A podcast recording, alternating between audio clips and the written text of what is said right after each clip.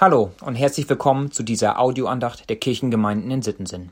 Heute ist Mittwoch, der 25. Mai und mein Name ist Lukas Rösel. Schön, dass du zuhörst. Auf den Teller gehört auch Gemüse. Ein klassischer Satz, den meine Frau und ich öfter beim Essen unseren Kindern gegenüber benutzen. Für sie wird Gemüse auf dem Teller grundsätzlich überbewertet. Sie wissen schon, dass Gemüse wichtig ist, aber wenn es nach ihnen gehen würde, dann würden Chips und Fanta eigentlich ausreichen. Durch die Umstände, in denen wir in Kenia leben, haben zumindest unsere zwei großen Mädchen verstanden, dass wir nicht immer das haben können, was wir wollen. Wenn bei uns in Kenia die Salami oder die Nutella alle ist, dann gibt es schon mal für Monate keine neue, bis uns jemand etwas mitbringt. Aber wir sind sehr dankbar, denn wir wissen nicht, was Hunger wirklich bedeutet. Unser Leben auf der Missionsstation ist grundsätzlich ein sehr gesegnetes und behütetes. Vor kurzem wurde ich in einem Gottesdienst mal wieder an die Arbeit der Organisation Open Doors erinnert. Open Doors unterstützt, ermutigt und stärkt verfolgte Christen weltweit. Darüber hinaus machen sie darauf aufmerksam, dass viele Christen wegen ihres Glaubens leiden müssen. Sie teilen aber auch atemberaubende Zeugnisse, was treue Christen in der Verfolgung mit Gott erleben. Unser Losungsvers für heute steht in Sacharja 13, Vers 9. Ich will sie durchs Feuer gehen lassen und läutern, wie man Silber läutert, und prüfen, wie man Gold prüft. Dann werden sie meinen Namen anrufen, und ich will sie erhören. Nachdem das Volk Israel aus der Gefangenschaft in Babylon entlassen worden war, machte es eine schwierige Zeit in der zerstörten Heimat durch, bis Gott Sacharja als Prophet einsetzte. Unser Vers steht weit am Ende des Buches, in ihm prophezeit Sacharja die Umstände in der Zeit nach Jesu Kreuzigung. Dass nämlich nur ein kleiner Teil übrig bleiben wird, der an Jesus glaubt. Und sie werden durchs Feuer gehen, also viel Schweres erleben, aber Gott treu bleiben. Das erwähnte Läutern ist ein Reinigungsprozess. Bei ihm wird Gold oder Silber über dem Feuer zum Schmelzen gebracht und so kommen Unreinheiten an die Oberfläche, wo man sie leicht entfernen kann.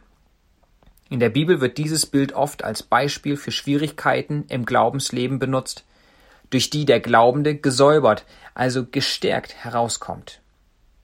Wer diese Zeit mit Gott durchgestanden hat, der wird nicht nur schwer zu verunsichern sein, sondern auch von Gott reich belohnt werden.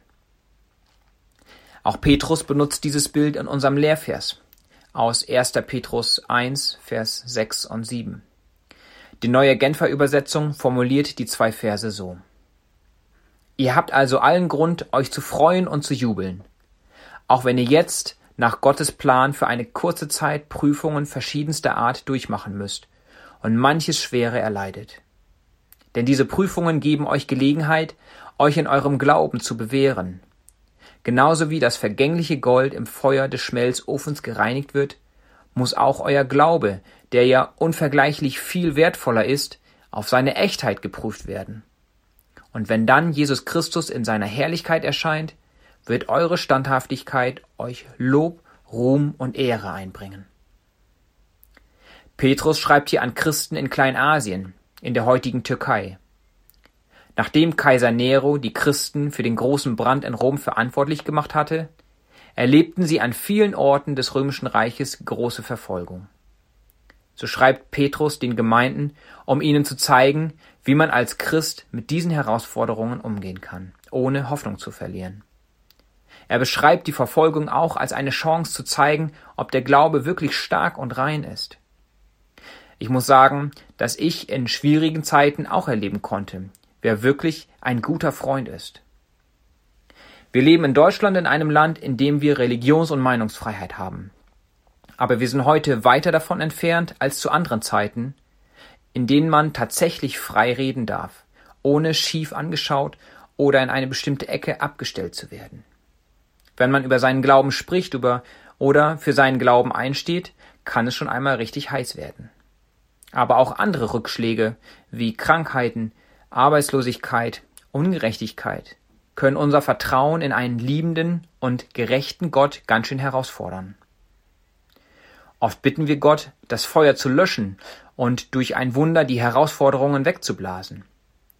Aber dabei geht es meistens um uns selber und unsere Erwartungen, dass das Leben zu genießen ist. Was wir aber nicht sehen oder nicht sehen wollen, im Leben geht es nicht primär ums Genießen, sondern um eine belastbare Beziehung zu unserem Herrn und Erlöser. Und der wird unser Vertrauen mit der Ewigkeit belohnen. Vor kurzem habe ich mit unserer großen Tochter unsere Lebenszeit im Kontext der letzten 2000 Jahre betrachtet. Wie extrem kurz ist das Leben, selbst wenn man 100 Jahre alt wird. Und wie lange wird die Ewigkeit sein, von der die Bibel prophezeit, dass es dort keine Träne und keinen Schmerz geben wird.